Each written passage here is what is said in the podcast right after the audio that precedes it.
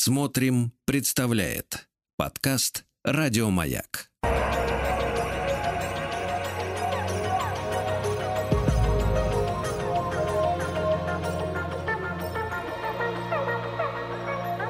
Сотворение кумира.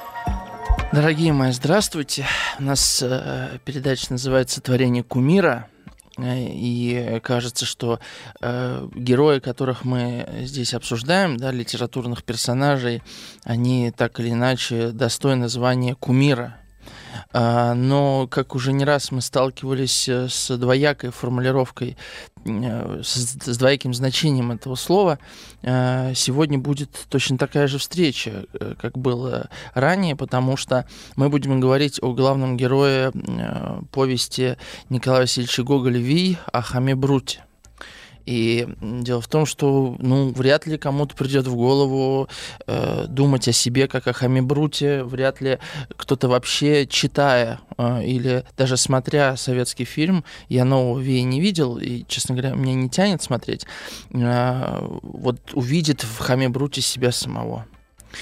А, однако, и как вот уже не раз мы сталкивались вот с этим вторым значением слова кумир, э, это то, что в нас есть, но мы этого, может быть, не видим. И мне кажется, что Хамабрут, мне показалось, точнее, да, отражает очень важные и в нашем э, сознании э, архетипические черты – Кроме того, это просто очень интересный текст. Вряд ли многие из вас перечитывали Вия э, со школьного времени, если он вообще, не знаю, в школе сейчас изучается, изучался ли.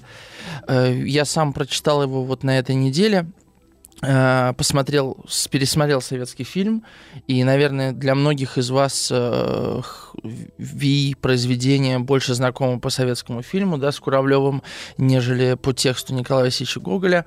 Я получил огромное удовольствие от чтения этого текста и обнаружил какие-то удивительные вещи, которых никогда не замечал и о которых никогда не слышал. Вот ими я хочу с вами поделиться, задать ряд вопросов, на которые у меня тоже до сих пор нет ответа. Возможно, как часто бывает, по ходу эфира мы вместе с вами их отыщем.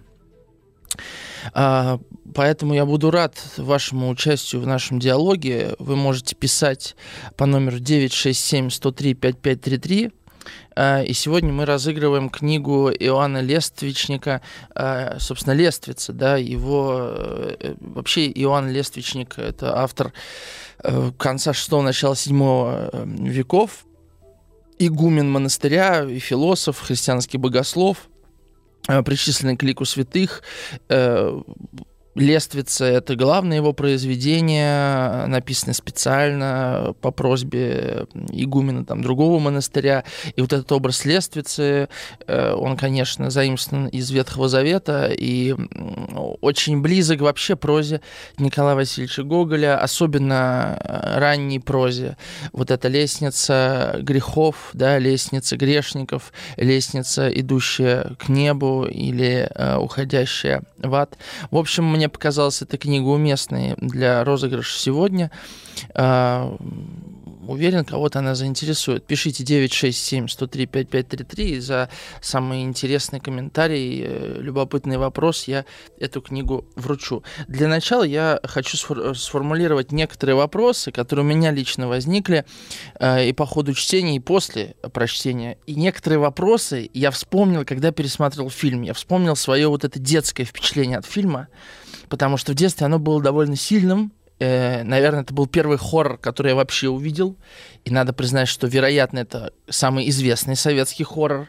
Так, да. Э, и, в общем, какие вопросы? Ну, во-первых, главный герой, очевидно, Хамабрут, но произведение написано, названо Вий. Ви — это персонаж, который появляется в самом конце повести, буквально мельком и тут же исчезает. Возникает вопрос, да, почему, а, почему Вим, да, вот его именем названо произведение. У меня до сих пор нет ответа на этот вопрос, если быть честным, но мы какие-то предположения озвучим. А во-вторых, почему главный герой главный герой, который, в общем-то, сопротивляется, казалось бы, это нечистой силе, романтической, персонаж, да, это романтическая повесть. Э, можно даже сказать, что это сказка, по большому счету. Тут очень много сказочных мотивов, я обращу ваше внимание на них. Ничем не примечательный совершенно герой. ну, вообще ничем не примечательный. То есть у него ничего нет. Никаких особенностей, никаких э, необычных для человека страстей. Он не тянет на героя вообще никак. Зачем Гоголь противопоставил нечистой силе вот такого персонажа? Дальше. Зачем было наказывать этого простого, наивного паренька, да, во многом, может быть, примитивного, глупого, э, наказывать вот так жестоко, да, смертью от нечистой силы, жестокой смертью? Э, это вопрос такие глобальные. Есть и более мелкие вопросы, которые э, я буду задавать уже по ходу эфира. Если у вас есть идеи, вот, да, какие-то возможные ответы на эти вопросы, да, почему такое название, почему такой герой и почему такая жестокая смерть для такого маленького героя, то пишите. Я еще раз номер напомню 967 103 5533. А Ви входит в цикл э, повестей э, «Миргород». Это второй цикл э, Гоголя написанный уже э, после, по, по следам большого успеха вечеров на хуторе близ Диканьки. А, Миргород э, это уже такая более зрелая, если хотите, проза Гоголя. А, может быть, язык в ней не такой пестрый, да, э, не такой, как сказать, стилистически окрашенный, да, вот в эту украинскую мову, э, вот в этот вот колорит казачий. Тем не менее, здесь вот рядом соседствуют совершенно разные повести. Все четыре произведения. Старосветские помещики, Вообще потрясающая вещь, честно вам скажу. Когда-нибудь мы, может быть, их коснемся. Тарас Бульба, да, это вообще эпос. Ви, сказка и повесть о том, как поссорился Иван Иванович с Иваном Никифоровичем. Такой, в общем, такая анекдотическая ситуация, да, любимый, один из любимых жанров Николая Васильевича Гоголя. Ви открывает вторую часть этого сборника. И надо сказать, что Ви в некотором смысле завершает вообще все э, вот эти малорос, малороссийские э, сказания, да, которых, которым э, Гоголь посвящает целый сборник «Вечера на хуторе». Ну, кроме там последней повести про эту шпонику. А Ви начинает начинается следующим, э, следующим текстом открывается так. Во-первых, у названия есть сноска, я вам ее прочитаю. Ви есть колоссальное создание простонародного воображения. Таким именем называется у малороссиян начальник гномов, у которого веки на глазах идут до самой земли. Вся эта повесть есть народное предание. Я не хотел ни с чем изменить его и рассказываю почти в такой же простоте, как слышал. То есть тут, заметьте, это примечание Гоголя, а не рассказчика, потому что, например, в э, сборнике «Вечера на хуторе близ Дикань», там было много рассказчиков, несколько, там Рудый Панько, вот этот пасечник, который вообще собрал этот сборник, и Гоголь как бы прятался вот за фигуру этого повествователя. Здесь Гоголь уже э, говорит как уже как состоявшийся писатель, на самом деле, уже известный писатель и не стесняющийся своего имени. Вот как начинается текст. Как только ударял в Киеве поутру довольно звонкий семинарский колокол, висевший у ворот братского монастыря, то уже со всего города спешили толпами школьники и бурсаки. Грамматики, риторы, философы и богословы с тетрадями под мышкой брели в класс. Грамматики были еще очень малы, идя толкали друг друга и бронились между собой самым тоненьким дискантом, они были э, все почти в изодранных или запачканных платьях, и карманы их вечно были наполнены всякой дрянью, как то бабками, свистелками, сделанными из перышек, недоеденным пирогом, а иногда даже и маленькими воробьенками, из которых один вдруг чирикнул среди необыкновенной ширины тишины в классе, доставлял своему патрону порядочные пали в обе руки, а иногда и вишневые розги. Риттеры шли солиднее, платья у них были часто совершенно целы, но зато на лице всегда почти бывал какое-нибудь украшение в виде риторического тропа. Или один глаз уходил под самый лоб, или вместо губы целый пузырь, или какая-нибудь другая примета. Эти говорили и божились между собой тенором. Философы целую октаву брали ниже, в карманах их, кроме крепких табачных корешков, ничего не было. Запасов они не делали никаких, и все, что попадало, съедали тогда же. От них слышалась трубка и горелка иногда так далеко, что проходивший мимо ремесленник, долго еще остановившись, нюхал, как гончая собака, воздух. Вот такое, так, такая открывающая сцена э, содержания этого монастыря.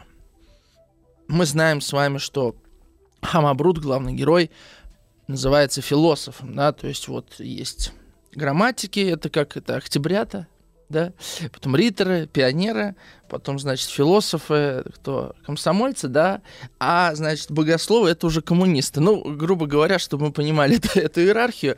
И вот э, философ, он еще комсомолец. Я не случайно, может быть, даже такую вот сатирическую параллель провел, потому что вот этот момент очень важен, что э, запомните, да, что он философ.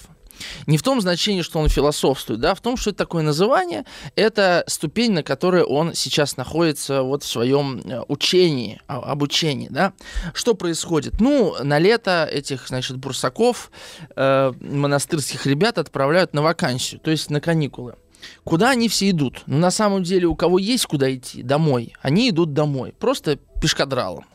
А кому некуда идти, ну, те идут э, в очень интересные места – потому что они ищут какие-то э, да, дворы, какие-то хутора, где можно было бы пробавляться э, значит, э, подчиванием.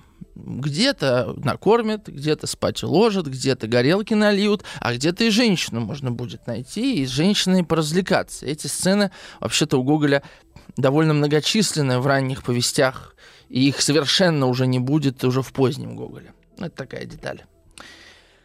А вот про Хаму Брута давайте поговорим, потому что э, много важных деталей. Много важных деталей. Ну, во-первых, его имя. Мы уже понимаем, что за ним кроется. Хама это, то есть Фома. Фома у нас сразу с каким словом идет? Правильно, неверующий, да? А плюс фамилия у него Брут. Ну, с Брутом тоже одна ассоциация. Брут как предатель Цезаря. Мы еще вернемся так или иначе к его имени. Дальше. Что мы узнаем про, э, про этого Хаму? Сейчас я вам прочитаю. А, вот его диалог с отцом Панночки. Хама и казак почтительно остановились у дверей. «Кто ты откуда и какого звания, добрый человек?» — сказал сотник ни ласково, ни сурово. Это, что вы понимали, отец той паночки, э, которая, который убил Хама, да? Из Бурсаков философ Хама Брут. А кто был твой отец? Не знаю, вельможный пан. А мать твоя? И матери не знаю. По здравому рассуждению, конечно, была мать. Но кто она и откуда, и когда жила, ей-богу, добродию не знаю. Сотник помолчал и, казалось, минуту оставался в задумчивости. И вот, значит, это очень важный момент на самом деле, потому что он, кстати, и в фильме есть дословно. Вообще там особо над сценарием не заморачивались, выкинули лишнее, оставили, что есть, надо признать. Вот. И это, это вообще-то важный момент, потому что а, у Гугля а, герои-сироты встречаются часто. И вечерах на хуторе близ Диканьки их в достаточном количестве. Если вы вспомните э, наше обсуждение Чичикова, которое было месяца два, наверное, назад, то вы вспомните, что э, Чичиков хоть и имел семью, но был, в общем-то, брошенным ребенком. Да, его там восьмилетним мальчиком отправили учиться и забыли про него, больше он никогда отца своего не видел. Для Гоголя это вообще такой момент э, очень важный, потому что герои, которые не имеют родительской э, опеки, родительской любви, родительской заботы, в общем, короче говоря, какого-то дома над головой в виде семьи, они больше всего подвержены опасности. Опасности встречи с проблемами, ну и зачастую встречи с нечистыми силами. И вот, э, ну что написано здесь про Хаму. Э, философ Хама Брут э, был нрава веселого. Любил очень лежать и курить люльку. Если же пил, то непременно нанимал музыкантов и отплясывал тропака. Он часто пробовал крупного гороху, но совершенно с философическим равнодушием, говоря, что чему быть, того не миновать. То есть, э, что мы знаем про, значит, этого философа? Что он любил лежать и курить, да, а, и что он часто, ну и что он любил танцевать, будучи пьяным, и что он не боялся побоев, да, а, ну что быть, тому не миновать, вот такая позиция. И вот этот диалог, конечно, э, кто твой отец? А он говорит, не знаю, вельможный пан. Конечно, этот диалог может трактовать двояко. А кто может быть э, отцом у человека, который посвящает свою жизнь Богу? Риторический вопрос, правда? А мать твоя, матери, мать вроде должна быть, не знаю матери, да? Нету никого, я сирота. Тут остановимся. Кто ему составляет компанию? Значит, э, богослов Халява и ритор Тиберий Горобец. Ну, со словом халява, я думаю, всем все понятно, да? Вот. Э, то есть мы потом узнаем, что когда они приходят на этот пустой хутор, э, Хамабрут замечает, что халява спер рыбу и то есть мы понимаем, что этот халява, он, э, ну, в общем-то, воришка. И есть Тиберий Горобец. Очень интересное имя, вообще в духе, конечно, э, в духе Гоголя. Ну, Тиберий, это кто такой? Это имя римского императора.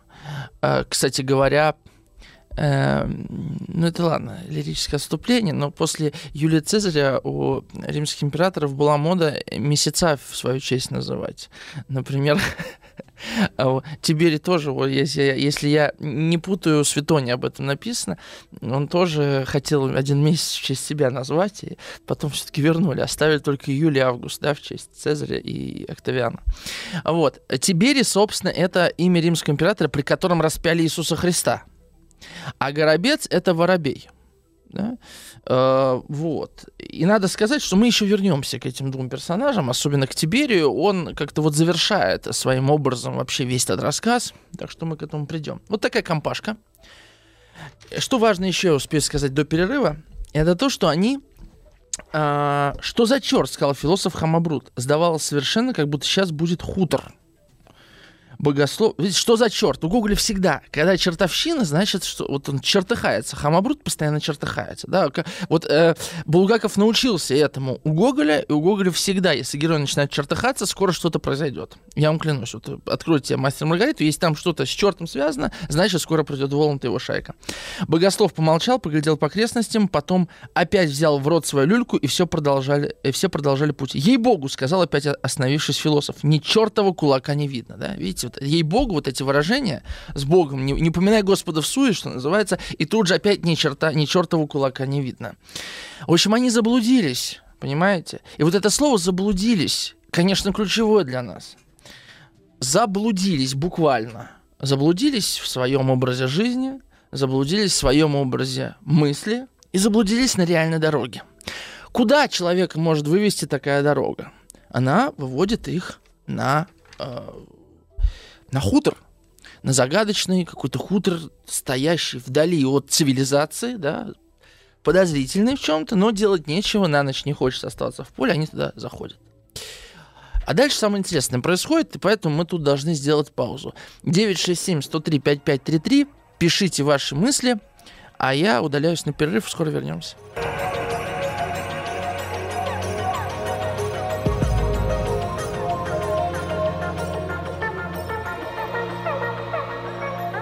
Сотворение умира. Вопросы, которые я уже озвучил, они по-прежнему подвисли в воздухе. Вот нам э, пришел комментарий из Челябинска от Карамбалины не подписались, но вот такой никнейм. А, почему Гоголь назвал повесть Ви? Это очевидно. Коротко, четко, звучно и загадочно. Кто такое? Что такое Ви? Уже название притягивает неоднозначностью. Ну, не Хама же было назвать. Почему смерть такая у негеройского героя? Так ее смерть не выбирают. Да и Николай Васильевич любил изображать в своих произведениях простых людей и их жизнь, страдания. Вспомним хотя бы на вскидку Акакия Акакевича из Шинеля. Спасибо за такой комментарий. Э, жду еще ваших предположений. Бог может даже с этим названием, э, а почему вот именно такого персонажа, как вы думаете, Гоголь избрал для э, сопротивлению силам зла? Дарья пишет, здравствуйте, Артем. Сейчас в кино в основном выходят фильмы в повторный прокат. В конце лета я пересматривал Ви в кино. Это потрясающе. И фотография билета из кинотеатров «Пионер». Ничего себе дали вы храните такие вещи. Мне сам фильм, честно говоря, не понравился, именно как кинематографическое зрелище. У меня очень много вопросов просто там и к тому, как снято, и как смонтировано, но чего не отнять у этого фильма, это, конечно, вот этот вот флер э, демонизма какого-то, да. В детстве, во всяком случае, на меня сильнейшее впечатление произвело. Ну и Коля заговорил о кино, я, э, я себе даже выписал вещи, которые меня в детстве мучили. Я вот с вами их поделю, с вами ими поделюсь. Значит, э, я очень сильно переживал в детстве, что когда Хама рисовал вокруг себя в церкви круг, что он его не сможет замкнуть четко. Что он, вот знаете, дорисует, и кончелька останется, и до него доберутся. Это, это первое, что меня... Он же пьяным еще его рисовал, очевидно. Я очень за нее переживал. Потом с этим же кругом меня мучил другой вопрос. Кстати, на него я нашел ответ. Откуда вообще мел? Я в церкви довольно часто был в детстве и никогда мела там не наблюдал. Ни у кого. Мел вообще отсутствовал вот как-то в церковной тематике для меня всегда. Почему он? Откуда вообще он знает, что надо чертить круг? Просто я ни разу не слышал вот таких обрядовых каких-то, да, символи... ритуальных, да, э, э, вывертов в церкви. Меня это поразило. Я вот только когда думал о том, э, в чем же смысл, вот добрался до этой мысли. Попозже вам расскажу, пусть будет небольшая интрига. Следующий момент меня мучил. Зачем ты такой маленький круг нарисовал? Ну нарисуй, ему же неудобно там было прыгать. Нарисуй большой круг, комфортный, чтобы можно было стоя на месте значит, э, спокойно читать книгу, и, и в конце концов нечисть была бы дальше от тебя. Вот, а то он сделал там диаметр 2 метра у круга, да, сделай там 4 метра, ну, прям в пол церкви этот круг, пусть там нечисть сама не справляется. Меня это поражало. Ну, видно, Хама Брут не очень дальновидный человек, ему в голову такие вещи не лезли. Следующее, что меня мучило, да, а, почему после того, как он убивает, собственно, эту паночку, эту ведьму, да, он вернулся в церковь, если его отпускали на каникулы. Я это не понимал. Я только сейчас понял, что ему больше идти это было некуда, вот в чем дело. То есть некуда было идти, не было дома.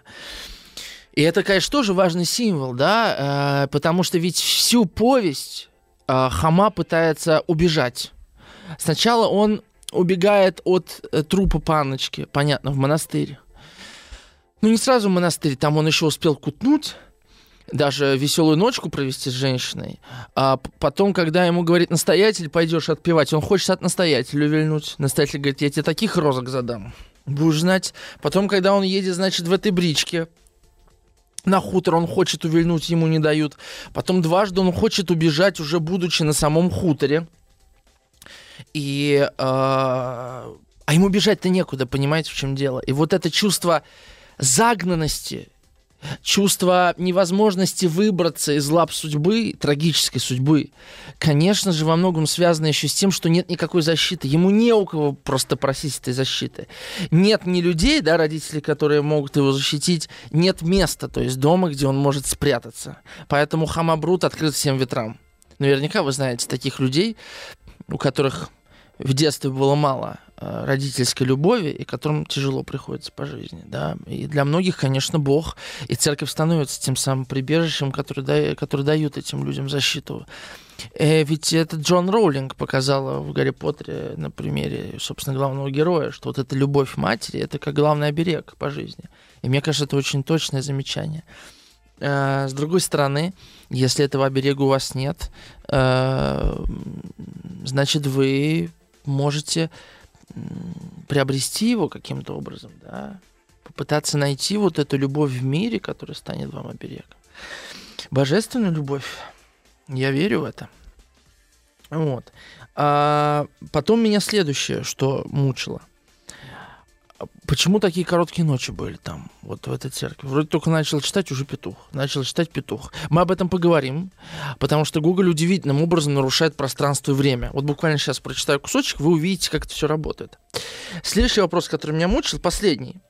Почему Хама Брут в храме читает, значит, э, от, отпевает, короче говоря, эту паночку, а там нечисть? Ну как в храме нечисть? Я в детстве вообще этого не понимал. Мы на этот вопрос тоже найдем сегодня ответ. А, я думаю, вы тоже вполне себе можете это сделать. Меня поражало, что молитвы не работают. То есть меня в детстве бабушка всегда и прабабушка учили тому, что молитва это всегда оберег, а, а на хаму брута не, раб... не помогают молитвы. И это тоже важный вопрос. Почему Бог не спасает хаму? А, почему церковь вся там в паутине, опять-таки, да? В общем, вот то, что меня мучило в детстве. Ну, честно говоря, я вот наверное, только за этими воспоминаниями и, и пересмотрел фильм в первую очередь. Не знаю, как говорит, черт меня дернул, вот серьезно. Было еще 12 часов ночи, думаю, а посмотрю-ка я Ви. Вот. Так, вот, значит, сцена. Итак, они находят хутор. Хутор, ей-богу, хутор, сказал философ. Смотрите, мы должны, значит, э, во что бы то ни было добыть ночлега. Отвори, отвори. Значит, выходит старуха. Старуха. А, что вы за народ? Да народ не обидчивый, богослов, халява, философ, брут, ритор, гробец. Не можно, проворчала старуха, у меня народу полон двор, и все углы в хате заняты. А что за двор? Вот это интересно. Предположения его не обманули. Через несколько времени они увидели точно небольшой, хут... небольшой хуторок. Смотрите, состоявший из двух только хат, находившихся в одном и том же дворе. В окнах светился огонь. Десяток сливных сливных дерев, дерев, какое редкое слово, торчало под тыном. Взглянувши в сквозные дощатые ворота, бурсаки увидели двор, уст- установленный чумацкими возами, вазами. Гоголь читать слух это просто... Звезды кое-где глянули в это время на небе. Посмотрите, во-первых, возникает вопрос. Это тот же самый хутор, который принадлежит сотнику или другой? Что паночка делает в этом хуторе ночью? И почему у нее полон двор людей? Если это тот же самый хутор, что и у сотника, то тогда у нас нарушаются пространственные законы. Потому что, э, потому что когда э, Хамабрут приезжает после того, как его настоятель туда отправил, да, отпевать паночку, хутор огромный, там огромное большое количество людей, там не два дома, и он не стоит где-то на отшибе, он стоит на дороге. То есть тут два варианта. Либо э, меняется само пространство, да, либо это другое место, э, место, где паночка ночью в образе старухи. А почему она в образе старухи? Может быть, это какая-нибудь э, это, Лысая гора, да, которая как раз под Бучей на, на, находится, насколько я знаю. Может быть, это место, где творится все самое страшное, там вот какой-то слет. У меня такие мысли. Да? Как еще объяснить, почему она в образе старухи предстала? Судя по всему, это так. И смотрите, старуха Значит, э, не можно. Я знаю этих философов-богословов. Если таких пьяниц начнешь принимать, то и двора скоро не будет. Пошли, пошли, тут вам нет места. И дальше потом послушайте. Умилосердись, бабуся. Как же можно, чтобы христианские души пропали ни за что, ни про что? Где хочешь, помести нас. И если мы что-нибудь как-нибудь того, или какое другое что сделаем, то пусть нам и руки отсохнут, а такое будет, что Бог один знает. Вот что. И после этого старуха, казалось, немного смягчилась. «Хорошо», — сказала она, как бы размышляя. «Я впущу вас, только положу всех в разных местах, а то у меня не будет спокойно на сердце, когда будете лежать вместе. На то твоя воля не, будет, не будем прикасаться. В общем, договорились, что происходит дальше. Ступайте, ступайте. Да? А, э, да, а что бабуся? Он говорит, а что бы вот есть хочется, да, ничего во рту не было. Она говорит, видишь, что захотела, сказала старуха. Нет, у меня нет ничего такого, и печь не топилась сегодня. Печь не топилась в доме. Вообще, вдумайтесь в это. Что там происходило в этом доме, если они не топили печь? Конечно, это какое-то демон, демоническое место, я думаю. И дальше. А мы бы уже за все это, продолжал философ, расплатились бы завтра как следует чистоганом «Да», — продолжал он тихо, — «черт из два получишь ты что-нибудь». Это он про себя. А что значит расплатиться чистоганом? Это что вообще значит? То есть поработать, э, поработать э, в огороде, в поле или что-то еще? И вот мне кажется, что это что-то еще, потому что когда Хамабрут ложится Uh, ну, философ, оставшийся один, uh, философу отвела пустой овечий хлев. Вообще надо понимать, что хлев — это место дьявол. Если вы смотрели фильм этого, который фильм «Маяк» снял, «Ведьма», «Witch», «Witch» называется фильм. Как, э, Альбин, напомнишь, вот режиссер «Маяка» Роберт Эггерс, Эггерс, да, режиссер Эггерс, «Ведьма», то там все самое страшное как раз происходит в хлеву, там козел такой образ дьявола предстает. Конечно же, она его в хлеб, в хлеб кладет, потому что там все демоническое и находится, да. И вот он лежит, там свин какой-то, и вдруг низенькая дверь... Свина тоже, конечно, свинья, образ демонический. Вообще у Гоголя все так точно разложено по полочкам, я вам скажу. Любой... Вот почему Гоголя можно много раз перечитать, потому что это такой глубины и детальности текст, что все, все в нем находится. Можно найти ответ на вопрос. Вдруг, ага, за 20 секунд я вам не прочитаю эту сцену, да, когда она приходит, собственно, просить плату, да, чистоганом, что называется. Мы ее прочитаем после небольшой рекламы. 967 103 5533 пишите, э, и мы вернемся вот после небольшого перерыва.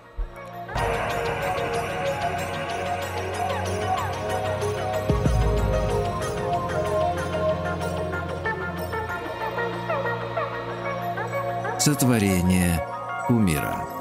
Ой, вы такие интересные комментарии мне написали. И давайте я, наверное, во-первых, спасибо большое. Пишите еще. Напомню, мы сегодня разыгрываем э, книгу э, Иоанна Лествичника «Лествица», собственно. Это вообще небольшая книга, там всего 30 глав, э, такие ступени добродетелей, по которым э, надо идти к духовному совершенству. Э, и я эту книгу вручу за самые любопытные, интересные вопросы или комментарии. Э, но я не могу не прочитать вот эту сцену, а потом я обращусь к вашему вопросам, а может быть, в следующий час уже с них начну. Так вот, вдруг низенькая дверь отворилась, и старуха, нагнувшись, вошла в хлев. «А что, бабуся, чего тебе нужно?» — сказал философ. Но старуха шла прямо к нему с распростертыми руками. «Э-э-э», — подумал философ, — «только нет, голубушка, устарела». Это первая мысль. Он отодвинулся немного подальше, но старуха без церемонии опять подошла к нему. «Слушай, бабуся», — сказал философ, — «теперь пост», — говорит он. А я такой человек, что и за тысячу золотых не хочу оскоромиться. То есть это вот этот человек, который пьет горелку, ворует рыбу, да, эм, значит, э, спит с женщинами, да, и, при этом занимается, да, изучает богословие, да, он боится оскорбить. Понятно, что тут, тут сплошная вообще греховность, естественно. Но старуха раздвигала руки и ловила его, не говоря ни слова. Философу сделалось страшно, особливо, когда он заметил, что глаза ее сверкнули каким-то необыкновенным блеском. «Бабуся, что ты? Ступай, ступай себе с Богом!» — закричал он. Но старуха не говорила ни слова и хватала его руками. Он вскочил на ноги с намерением бежать, но старуха стала в дверях и вперила на него сверкающие глаза и снова начала подходить к нему. Философ хотел оттолкнуть ее руками, но, к удивлению, заметил, что руки его не могут приподняться. Ноги не, двигают, не двигались. И он с ужасом увидел, что даже голос не звучал из уст его. Слова без звука шевелились на губах.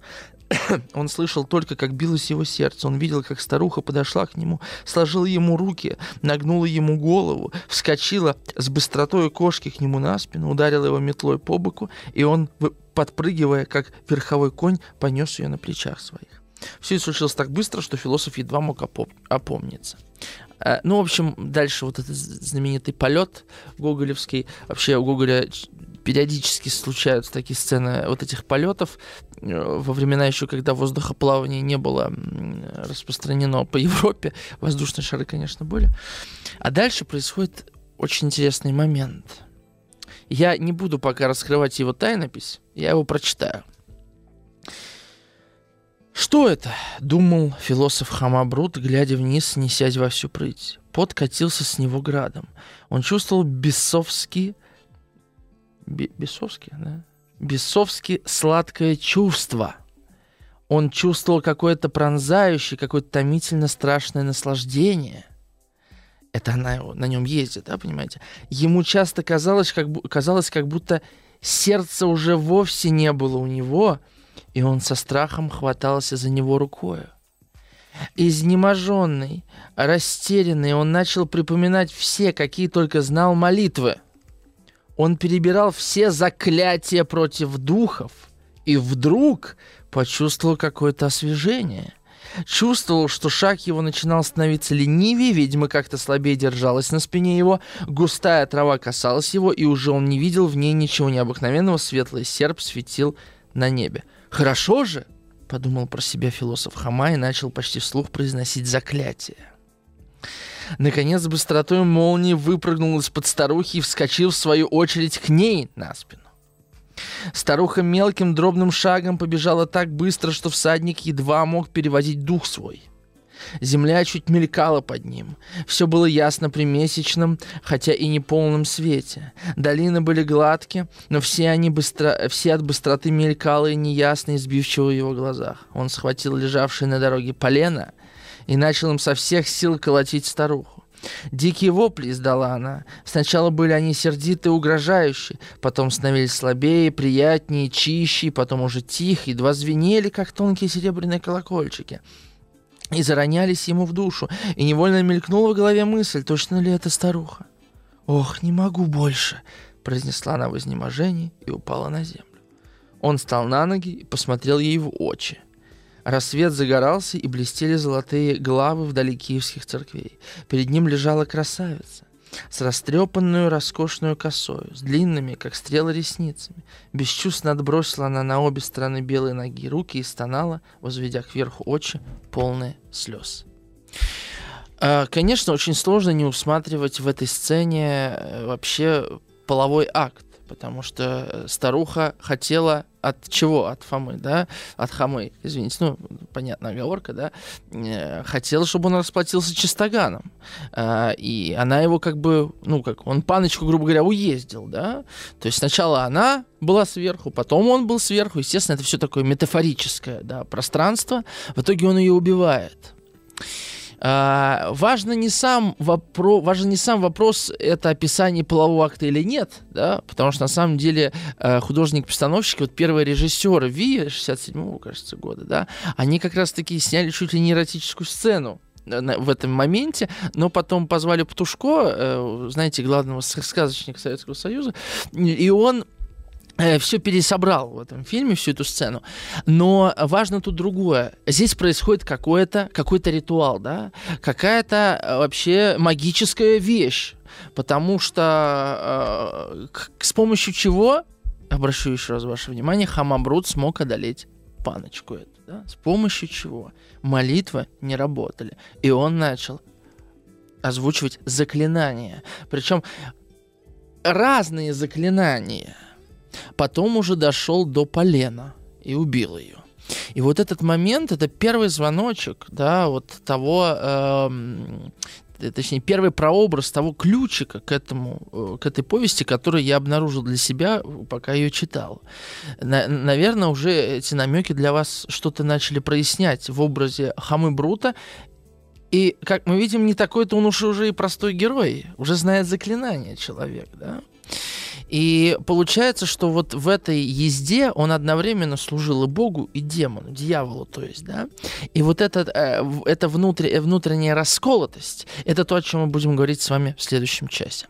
967-103-5533, э, пишите ваши мысли, с них начнем следующий час.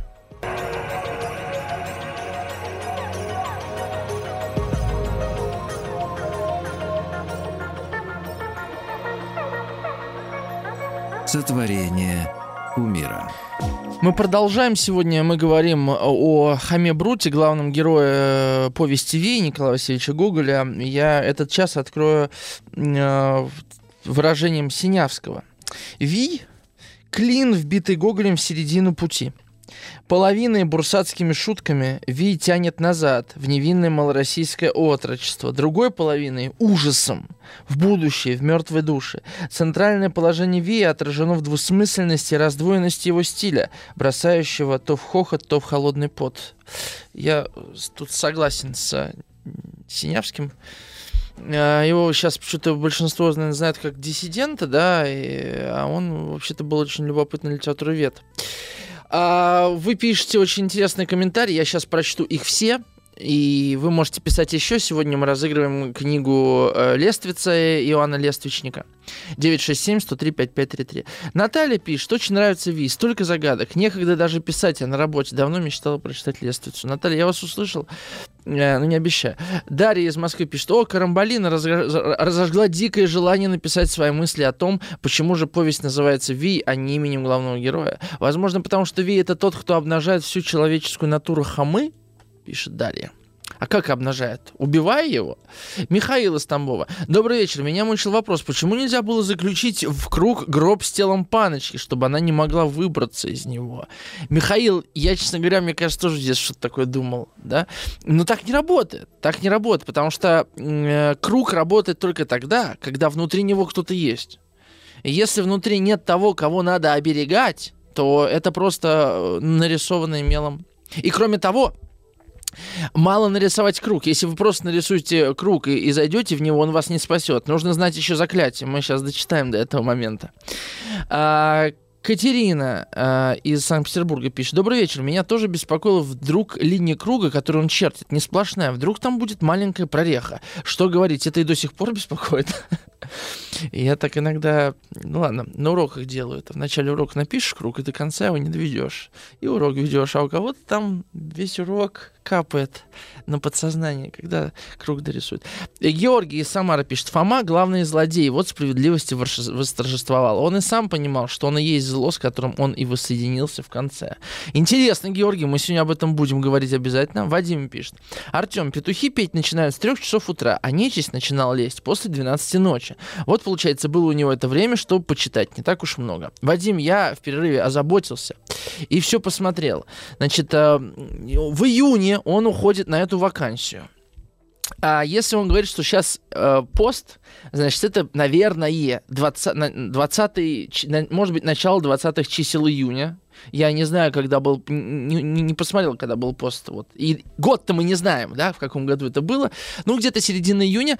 А, по старому стилю э, летнее солнцестояние приходилось на 24 июня вполне возможно, что это э, смерть паночки приходится на летнее солнцестояние. Почему? Потому что, ну, вообще-то такие э, дни, такие ночи, они для э, любых ритуалов, да, они сакральны, как э, там колядки, да, вот рождественские какие-то, ну, вот, вот все эти рубежные, да, отсечки, зимнее солнцестояние, весеннее, осеннее, летнее солнцестояние – середины, они всегда пронизаны сакральностью какой-то, да, ночь на Ивана Купала, опять-таки, это волшебная ночь, да, где темные силы пробуждаются каким-то образом. Поэтому вполне возможно, э, что это было тогда. Вот э, убийство Паночки произошло 24 июня, предположительно. Может быть, я ошибаюсь, ну, вот в этот э, промежуток. И э, рассвет был в 3.44 Значит, э, не три часа, а получается почти четыре. Вот такой я бываю буквоед. Карамбалина, хлев, место демоническое. Вспомним, где на свет появился Иисус. Ну, так если не ошибаюсь, Иисус родился как бы в такой в пещере такой, да, между двумя городами. Но в любом случае хлев, да, хлев это место, место языческой силы, можно даже так точнее сказать. Таня пишет, а рождение Христа тоже произошло в яслях. Ну да, нет, конечно, это там был какой-то прообраз хлеба, это безусловно. Э, вот какое-то соседство такое в этом есть. На самом деле мне тут не хватает э, каких-то культурологических знаний. А, Ан Андрей из Санкт-Петербурга пишет. Мне кажется, что героем выбран Хама именно потому, что он не идеален и не тянет на точно положительного человека. Дерется, выпивает, чуть-чуть богохулит. Ну, прям уж чуть-чуть. Он все, что может, богохулит. Именно поэтому он не может проиграть нечистой силе, а благочестивый не мог бы. Он может проиграть, да, благочестиво не мог бы. И в то же время Хама нам симпатичен своей непосредственностью несовершенством. Мы как бы смотрим на него сверху вниз. Спасибо, Андрей. Э, хороший комментарий, очень любопытный. Э, далее пишет. Артем, вам не нравятся многие решения фильма, снятого в 67 году? Потрясающе было пересмотреть классику отечественного кино, смотреть на церковь в паутине, видеть пренебрежение, отрицание советской властью людьми святого спасения. Да, кстати, это же фильм снят э, к 50-летию Октябрьской революции, то есть к 50-летию атеистического режима. И в этом смысле, конечно, Ви обретает такую, э, такой двоякий смысл этот фильм, да? Потому что именно безбожие приводит э, Хаму Брута, на самом деле, к трагической смерти. Александр пишет, смотрел сериал «Гоголь». Он мне не понравился, слишком много наиграно. Ви лучше, загадочнее. Почему Булгаков, Достоевский Гоголь были люди, люди больные, а писали такие интересные вещи, книги? Александр Иванов, ваш постоянный слушатель. Александр, ну вот э, даже не знаю, что вам ответить. Как всегда, вы меня ставите в тупик. Вот. Я, честно говоря, не знаю людей здоровых. Вот. Абсолютно здоровых. А Алексей пишет, философ очень напоминает, э, напоминает многих людей. Философ очень напоминает многих людей. Показано как антипример или олицетворяет, олицетворяет немощь э, и ошибки, немощь человеческого и ошибки и заблуждения. Карамбалина меня исправляет. Насколько я помню, расплатиться чистоганом — это расплатиться деньгами. А уж чем хотела заняться с Хамой Паночкой, другое дело. Заговоры в купе с молитвами — это интересно. Просто масонство какое-то. А, Игорь а, помогает мне со словом «сливной». Я думал «сливное». Но «сливной» — это, конечно, от слова «слитый». И вот Игорь пишет, что Сначала подумал, что слово «сливной» обозначает сливовое дерево, а теперь полагаю, что это значит слившееся в одно целое, сплошное. Ну, мне кажется, все-таки это со сливами, но не суть. А, Татьяна пишет Санкт-Петербурга. Мне про меловой круг пришла такая мысль. Конечно, Google не имел это в виду. Круг не как символ совершенства, а как символ замкнутости, ограниченности. Для спасения он не годится. А вот открытость пространства, вечность, слияние с божественным может спасти душу. Э, ну, я боюсь, что у Хамы не было такого выхода вот на эту божественную бесконечность. А, Михаил, а если паночка это темная сторона самого философа, и в итоге он не умер, а просто тьма поглотила его. Такая вот версия у Михаила из Тамбова. А, спасибо, я все прочитал, и теперь вернемся к Гоголю, потому что нас ждет самое интересное путешествие. После того, как Хама э, смыкался, значит, э, спасаясь от собственного горя, он напился, он нашел э, вдовушку, э, отвлекся от всего, а потом на следующее утро узнается следующее, что э, дочь одного из богатейших сотников, которая, э, значит, хутор, который в 50 верстах всего от Киева, дочь возвратилась вся избитая и попросила Хаму Брута, ну, собственно, что, э, читать по ней молитвы в течение трех дней после смерти. Она еще не умирает, она еще не умерла, но уже умирает. Ну, что делать, говорит э, Хама, чему быть, тому не миновать, и едет. Э, там замечательная сцена есть, где они э, напиваются просто в хлам на... Ну, они по пути заезжают на хуторок, там напиваются, и, значит, э, Дорош говорит, нет, я хочу знать, что там написано в тех книжках. Может быть, совсем другое, чем у Дияка. Я хочу знать все, что, на, что не написано. Я пойду в бурсу, ей-богу, пойду. Что ты думаешь, я не выучусь? Всему выучусь, всему, что он хочет, чему он там хочет выучиться. Да? Это интересный момент ну, для меня интересный. Потому что сама эта сцена, думаешь, ну, зачем она вообще нужна? Ну, там все напиваются. Хама не может убежать никак, да, ему все равно эта мысль... Потом у него ноги уже ему не позволяют убежать. Но вот этот Дорош, Почему? Что-то он хочет выучиться. Может быть, мы к нему вернемся, вспомним, потому что я уже столько узелков завязал, боюсь, не все развяжу. Ну ладно, самое главное продолжается дальше. Самое интересное. Хама возвращается в... Э, приезжает на этот хутор. А что с этим хутором вообще происходит? Довольно интересная вещь. Я вот себе выписал. Вот это усадьба сотника. А, судя по всему, э, сейчас усадьба э, переживает не лучшие времена. А, про церковь мы уже с вами догадываемся. Церковь заброшена. Причем заброшена очень глубоко. Там паутина, там э, она, она, она заперта. Там нету даже священника, который будет служить службу. То есть э, местные даже не обращаются к Богу. Первый момент. Второй момент.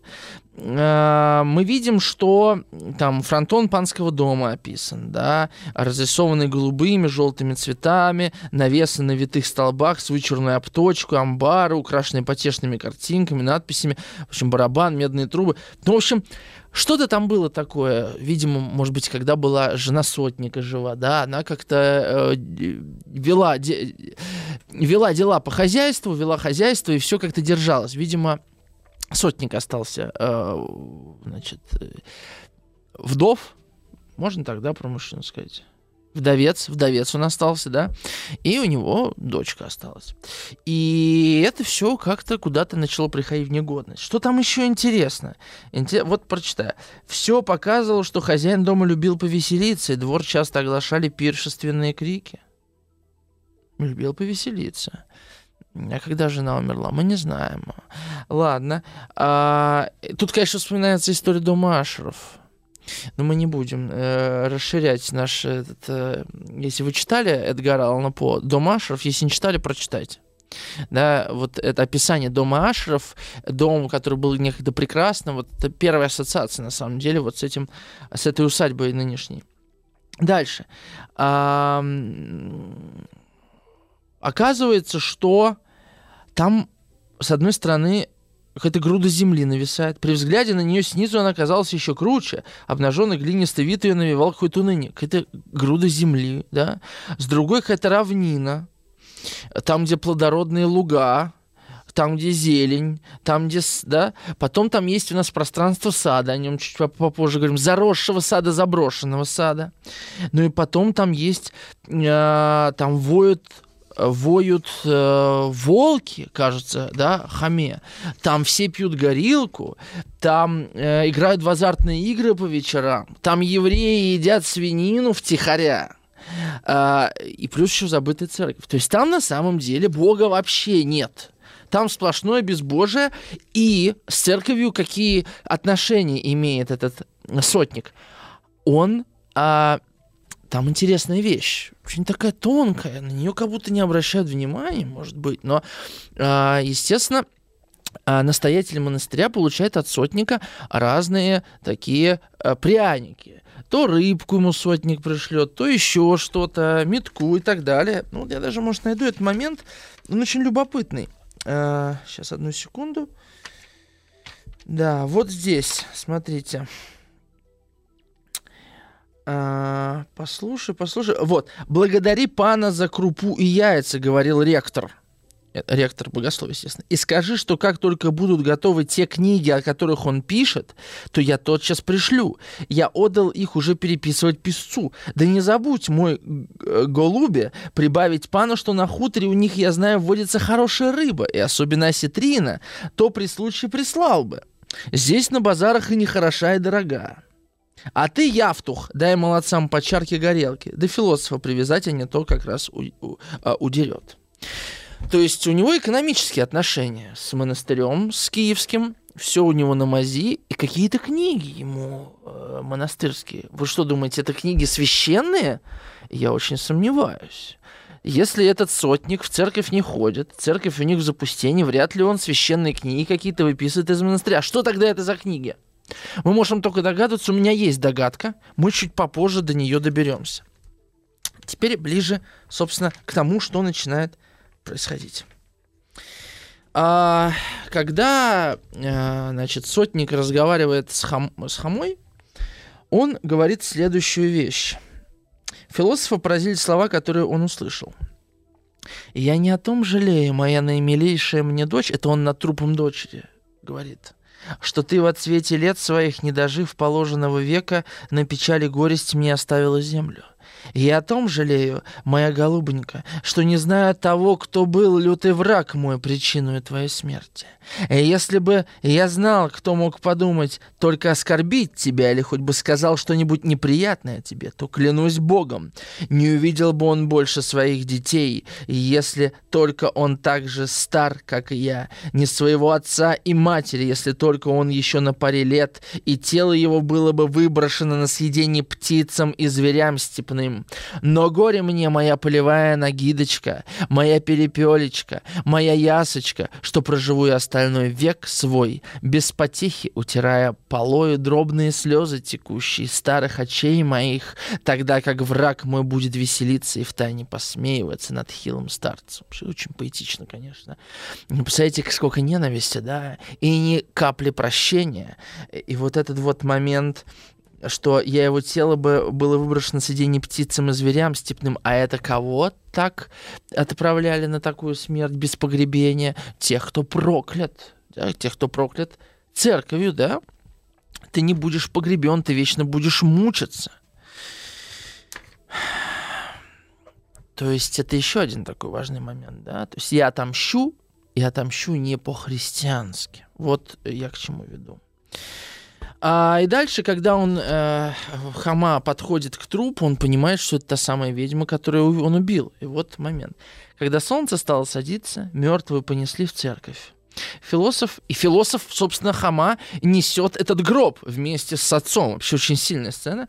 Философ одним плечом своим поддерживал черный траурный гроб и чувствовал на плече своем что-то холодное, как лед. Сотник сам шел впереди, неся рукой правую сторону тесного дома умершей. Видите, тесный дом умершей.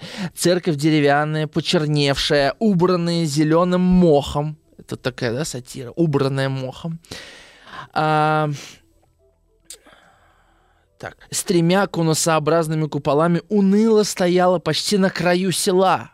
Представляете, это вообще-то обычно села строили вокруг церквей, да? Она должна быть частью, а она на отшибе. Заметно было, что в ней давно уже не отправлялось никакого служения. Свечи были зажжены почти перед каждым образом. Гроб поставили посередине против самого алтаря. Старый сотник поцеловал еще раз умершую, повергнулся ниц и вышел вместе с носильщиками вон, дав повеление хорошенько накормить философа и после ужина проводить его в церковь. Пришедшие в кухню, все несшие гроб начали прики- прикладывать руки к печке, что обыкновенно делают малороссияне, увидевшие мертвеца. Вот. Ну, а дальше, собственно, не будем... Нам не хватит просто времени. Я хотел в один эфир уложиться. Мы перейдем уже, собственно, к самой, самой мистической части, к самой интересной. Что же происходит там, э, в храме, во время молитв. Прочитаю еще пару ваших комментариев. Э, про Хаму Брут очень смешные стихи сочиняли в понедельник, начинают в субботу. Стелла и Привалов. Угу. Я не помню такого ну, я этот текст очень давно читал. А, далее. Обнажает, убивая именно. Ви ведь не убил бы Хаму, если бы не любопытство последнего. Хама не побоялся самой смерти, лишь бы удовлетворить свое любопытство. Далее, вы очень точно попали. Это, конечно, очень важный порог Хамы Брута, да, потому что мы все время не хватает терпения. Я чуть попозже хотел об этом сказать, но коли сейчас вспомнили. Это один из... Э, это то, что называется... Вот это главный изъян, да, критический изъян, потому что ему все время не хватает терпения, и это его на самом деле губит. А, например, когда он а, первый раз читает да, над паночкой молитву, он не смог удержаться и пригубил табачку. Второй раз он а, выпил пол ведра сивухи да, и в третий раз он наконец не вытерпел и глянул, как пишет, как пишет Гоголь, и это его, конечно, изгубило. Вот это, это на самом деле для сказочного мотива, вот это роковое нетерпение. Вспомните, вспомните, а, господи, кто Эвредику из царства Арест, да, выводил Эвредику. Э, вот он же тоже не выдержал. Нет, не Арест. Орфей? Орфей, да? Орфей посмотрел и не выдержал. Вот это вот нетерпение, это типичная черта ми мифа, да? И это роковой такой порог э, связан с чем? Я сейчас скажу важную вещь перед перерывом. С тем, что Хамабрут не прошел до конца инициацию. Он не доучился. Он остался философом, он не стал богословом.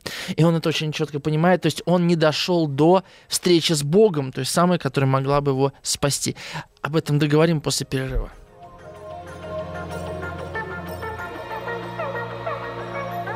Сотворение умира. Прочитаю еще несколько комментариев, и нам надо немножко ускориться, потому что самое интересное впереди. Э, Сергей пишет из Германии. Да, в этом произведении нет ни одного праведника. Вероотступничество от начала до конца. И Варлей, как дирижер нечистой силы, прекрасно сыграл эту роль. Согласен с вами, Сергей. Но у Google это нормально, когда праведников нет, и это, в принципе, похоже на нашу обычную светскую жизнь. Э, Наташа из Карелии пишет. Ви Гоголе мистика божественной силы. Э, Карамбалина из Челябинска. Кроме того, что само слово «ви» звучит, «ви» это оформившаяся злой дьявольщина, а Хама только этому учится. Вот вы уверены, что он учится именно дьявольщине э, Крамбалина?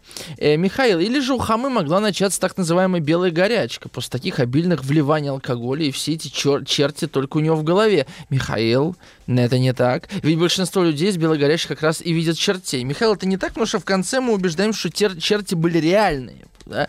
Я прочитаю чуть попозже. И вот Рустам из Санкт-Петербурга пишет замечательный комментарий. А я в детстве и именно в фильме переживал за Паночку. Мне казалось, что она была заложником темных сил, и до конца фильма ждал, что Хамая поможет избавиться от демонических сил, и в конце она живет и будет доброй. Это очень интересный поворот. Почему? Потому что действительно мы не знаем, почему она попросила Хаму отпевать ее. Кроме того, что в нем такого особенного?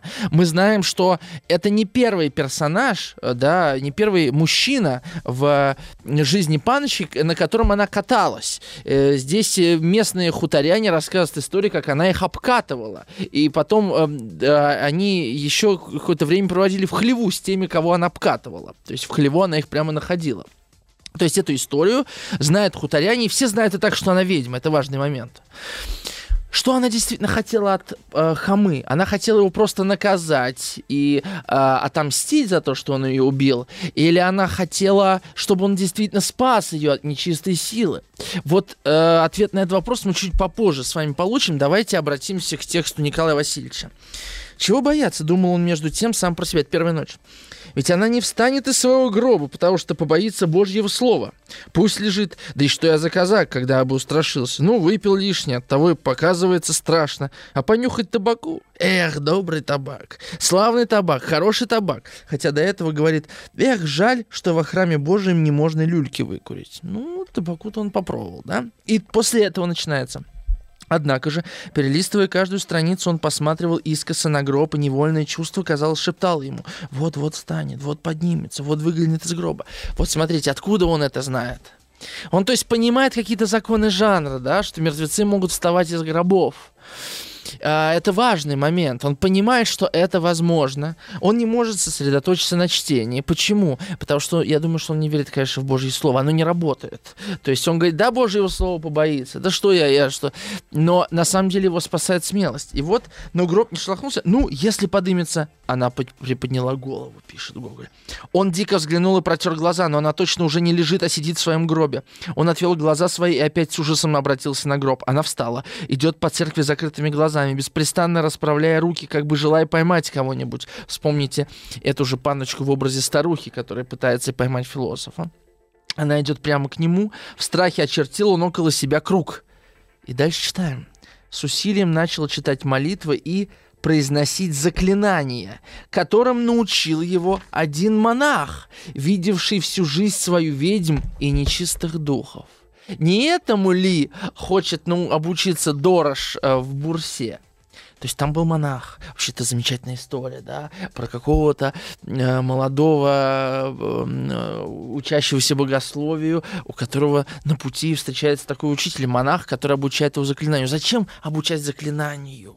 А потому что молитва еще не может работать, потому что нет вот той веры, не дошел еще до веры, не прошел этот путь, путь преодоления, путь терпения, путь э, постничества и так далее, и так далее. Что еще не, не ушла из себя вот эта вот молодецкая страсть да, к обычной вот этой низменной, да, животной жизни, жизни живота, жизни пьяной головы, да, жизни э, распутной сексуальной жизни, да, образа жизни. Извините за тавтологию, заговариваюсь.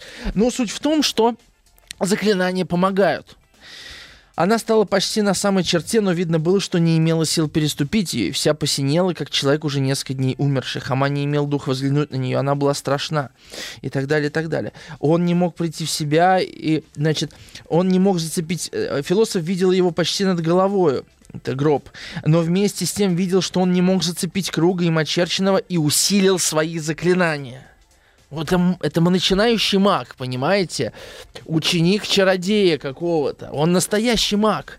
Не кажется ли вам, что Хамабрут не случайный персонаж здесь? Это единственный человек, который смог противиться магии паночки, когда она его обкатывала, когда она на нем летала. Он смог ее преодолеть. Это не просто какой-то слабый маг. То есть это же не просто ты знаешь, заклинания не работают, да? Какая-то у него была сила, возможно, паночкой поставила на него, в том смысле, что он одновременно сможет и прочитать, да, молитвы эти три ночи, и одновременно не умереть. То есть защитить себя с помощью вот этих всяких оккультных, магических, темных знаний, чтобы совершить Божью волю, да, а, и спасти ее душу из лап а, темной силы. Вот у меня такая, честно говоря, версия возникла, когда я все это читал. А, мне интересно, что вы по этому поводу думаете. Еще есть время написать 967-103-5533. Большое спасибо издательству АСТ, который нам книжки дает, потому что сегодня мы опять разыгрываем их книгу. Это э, они издали Иоанна Лествичника, Лествицу. Вообще удивительно, что они такие книги издают. Очень приятно.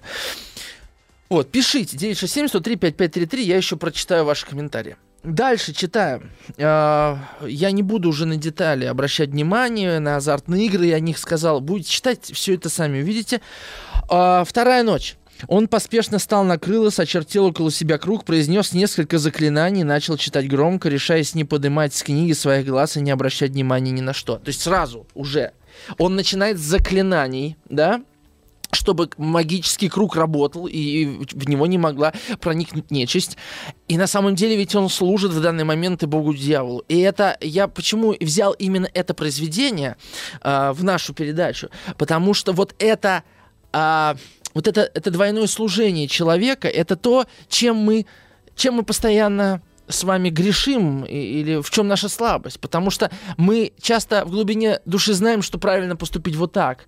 Но мы думаем, ну не сейчас, а чуть-чуть попозже. Мы знаем, что лучше извиниться, но мы думаем, я сейчас не могу, я чуть потерплю и извинюсь завтра.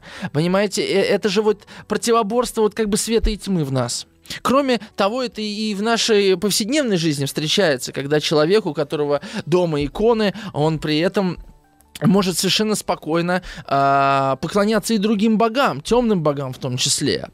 Это и э, несостыковка наших, нашего, наших, наших мыслей и, нашего, и наших желаний, да, потому что мы хотим жить так, а живем иначе. Или мы показно как-то живем, а на самом деле мы, э, по сути, свои другие. И мне кажется, вот эта вот расколотость, или как любит Влад, э, значит, упоминать цитату Мардашвили, распятость и олицетворяет собой Хамабру, да, человек, у которого не было в, в жизни ориентиров в виде отца и матери, нравственных, ценностных ориентиров, он вынужден по этой жизни сам как-то идти и сам выстраивать э, свой маршрут.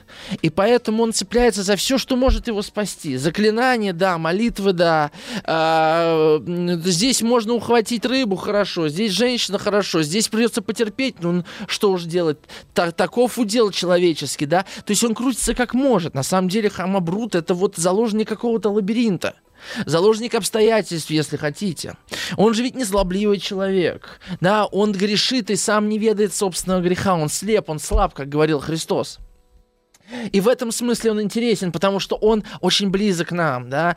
А, может быть, ему сложно сопереживать, потому что мы смотрим на него свысока, но мне кажется, в этом таится э, корень нашего высокомерия, потому что мы скорее похожи на хаму Брута, да. Если бы нам сказали какие-то заклинания, которые нам, нас могут спасти, а мы бы на самом деле верили в Бога, согласитесь, многие из нас пошли бы навстречу и взяли эти заклинания, чтобы «а вдруг пригодится». И вот это вот «а вдруг пригодится» — это и есть мысль дьявольская, да, вот это «вдруг», вдруг Бог подведет, да, это когда, это когда, это то же самое, что когда вы встречаетесь с человеком и думаете, ну если я с ним расстанусь, у меня еще есть запасной вариант. Вот, вот тут таится на самом деле дьявол, да, вот это двоемыслие, которое заставляет нас по большой части э, страдать, да, вот, э, вот эта разломанность внутренняя, это то, что собой олицетворяет Хамабрут.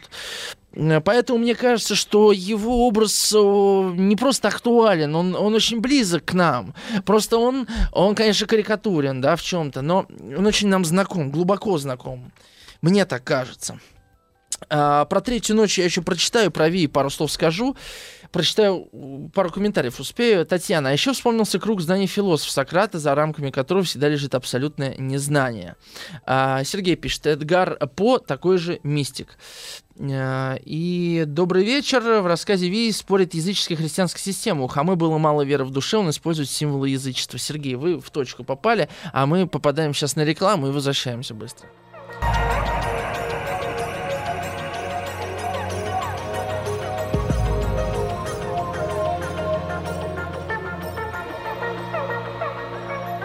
Сотворение умира. Так, времени совсем мало, 7 минут, а сказать надо много, я успею. Татьяна пишет, язычество оберегает тебя здесь сейчас, а вера в Бога сбережет тебя когда-то потом. Шутливо написала. А, Татьяна пишет из Нижегородской области, а, или просто из Нижнего. Конечно, наказание хаме жестоко, но так Гоголь показал, что будет, когда нет стремления к Богу, доминирует угода своим низменным желанием. Понять можно только с религиозной точки зрения. В итоге и сам погиб, и паночкину душу не спас. Спасибо, Татьяна, за замечательный комментарий. А, из э, Северной Осетии Алани комментарий если человек честный, он не может смотреть на хаму свысока. Ваши слушатели больше всего ругают обычно тех персонажей, которые служат им зеркалом. Кстати, а почему именно круг та самая фигура? Не треугольник, не квадрат. Что в нем такого особенного? Дело в том, что магический круг — это очень важный э, образ, используемый в ритуалах черной там церемониальной всякой магии. Есть такая книга «Большой ключ Соломона», где я вот посмотрел, указано, что круг должен иметь диаметр 9 футов и вот Альбина мне помогла, это 274 сантиметра. То есть я думаю, что Хама именно поэтому не нарисовал круг больше, как я хотел, а нарисовал именно примерно 2 метра 75 сантиметров круг. Вообще он должен чертиться ножом, но в крайнем случае можно солью или мелом. То есть это довольно э, известный символ, да, он, он гармоничен, он идеален, и он не, как бы он, он, он крепок, да, круг э, прочнее треугольника в этом смысле. Ну, знаете, всякие конструкции, вот, э, построенные на э, цилиндрах. А, я не успею остальные комментарии прочитать, но я успею договорить, что я хотел. Может быть, что-то еще прочитать. Да, и я бы хотел вручить книгу, пока не забыл, от издательства СТ, э, Рустаму из Санкт-Петербурга за его э, догадку, размышления и воспоминания о том, что паночку ему было жалко, спасут душу или нет. Рустам, с вами свяжется наш редактор Альбина и вам книгу пришлет, когда к нам приедут все книги СТ. Ну, возможно, придется подождать. Значит, третья ночь, да, э, Хама ну, до этого Хама пытался сбежать и, и заблудился в саду заросшем. Это, конечно, тоже магическое пространство, очень похоже на кавкианское пространство. И Кавка с Гуглем в чем-то родственники, да, э, и стилистические даже, но на самом деле экзистенциальные такие родственники. А потом вот последняя сцена. Они приближались к церкви и вступили под ее ветхие деревянные своды, показывавшие, как мало заботился владетель поместья о Боге и о душе своей. Явтух и Дорош по-прежнему удалились, и философ остался один. Все было так же. Ну, не побоюсь, и Богу не побоюсь, сказал он. И он думает, ну, хоть денег заработаю. Это тоже мысль про деньги. Его хоть как-то удерживает на плаву. А, и что потом происходит? А, у Хамы вышел из головы последний остаток хмеля, когда он увидел, как все полетело и понеслось, да, ища философов, потому что вылезли несметные силы чудовищ влетело в Божью церковь. Он только крестился, дочитал, как попал молитвы, в то же время слышал, как нечистая сила металась вокруг его, чуть не зацепляя его концами крыл и отвратительных хвостов. Не имел духу разглядеть он их, видел только, как во всю стену стояло какое-то огромное чудовище в своих перепутанных волосах, как в лесу сквозь сеть волос глядели страшно два глаза, подняв с немного вверх брови. Над ним держалось в воздухе что-то в виде огромного пузыря с тысячу протянутых из середины клещей и скорпионных жал. Черная земля висела на них клоками. Все глядели на него, искали, не могли увидеть его, окруженного таинственным кругом. «Приведите Вия, ступайте за Вием!» раздал, раздались слова мертвеца. И вдруг настала тишина в церкви. Послышалось вдали волчье завывание, и скоро раздались тяжелые шаги, звучавшие по церкви. Взглянув искоса, увидел он, что ведут какого-то приземистого, дюжего, косолапого человека. Весь был он в черной земле. Как жилистые крепкие корни выдавались его э, засыпанные землей ноги и руки. Тяжело ступал он, поминутно оступаясь. Длинные веки опущены были до самой земли. И с ужасом заметил Хама, что лицо было на нем железное. Его привели под руки и прямо поставили к тому месту, где стоял Хама. «Поднимите мне веки!» «Не вижу!» — сказал подземным голосом Вий. И все сонмище кинулось поднимать ему веки. «Не гляди!» — шепнул какой-то внутренний голос философа. Не вытерпел он и глянул. «Вот он!» — закричал Вий, ну и так далее. И вошедший священник остановился при виде, значит, э, все демоны остались завязнувши в дверях и окнах вот в этой церкви, и так ее и оставили. Неизвестно, похоронили его или нет, возможно, так и оставили в этом храме, и он как бы умер вот не по-христиански, хама. Теперь придем к выводу. Ну, вообще, Вита, да, про него совсем не поговорили, конечно, это такое еще дочеловеческое существо, такой, э, ну, главный гном, да, который все соединяет и животное, вот он косолапый, волчевой, и э, что-то растительное, это земля вокруг, да, э, корни, и неорганическое, да, он князь гномов, он, э, у него металлическое, значит, вот это лицо кажется, и поэтому тяжелые шаги. То есть он сочетает в себе саму землю, вот что-то такое, да, языческую хтоническую мощь он абсолют вот этой темной материи, да. А Паночка, конечно, она же прекрасная девушка, понимаете, она одновременно прекрасная девушка, она между светом и э, тьмой, как вот этот хутор стоит между насыпанной землей, который, конечно, к Вию относит, да, и, значит, прекрасными полями, которые все усеяны и которые плодоносят. И, конечно же, я рассматриваю эту историю как вот все-таки спасение Паночки, поэтому мне понравился комментарий Рустама, что она надеялась, что Хама спасет ее. И вот эта вот разломанность хамы, о которой я говорил, да, а, и вот эта, вот эта раздвоенность паночки, что она одновременно и с паночкой, и старая ведьма. А, и получается, что э, ведь хама заслужил эту роль, да, он доказал, что он достаточно сильный маг, чтобы преодолеть вот эту нечисть этой ведьмы, и он на самом деле как бы расколдовывает эту паночку, да, она перед ним, когда говорит, хватит, устал я, она перед ним уже девушка, она, а, ему хватает сил, но из-за того, что он не завершает э, свою инициацию да, в богословии, он не приходит окончательно к Богу, ему не хватает святости, ему не хватает веры, чтобы преодолевать нечисть светом, ему не хватает терпения, да, и вот, э, и вот это, это трагическая на самом деле история, э, о надежде, которая не сбылась, да, как правильно писали, испаночку не спас и сам не спасся.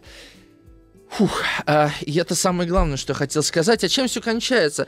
Кончается тем, что природа как бы избавляется от этого всего. Она перегнивает, она а, сгорает в этих страстях, и вся эта нечисть погибает вместе с хомой. И как бы мир перерождается, и горобец, и горобец себе усы отрастил, и, и смеется над ведьмами, поминая хому. То есть вот эта нечисть преодолена, вот этот свет в конце туннеля появляется у Гоголя в конце повести, и это очень важный свет. И вот на этом слове я хочу завершить свой с вами разговор. Спасибо большое. С вами был Артем Новиченков. Встретимся уже завтра. Сотворение умира. Еще больше подкастов «Маяка» насмотрим.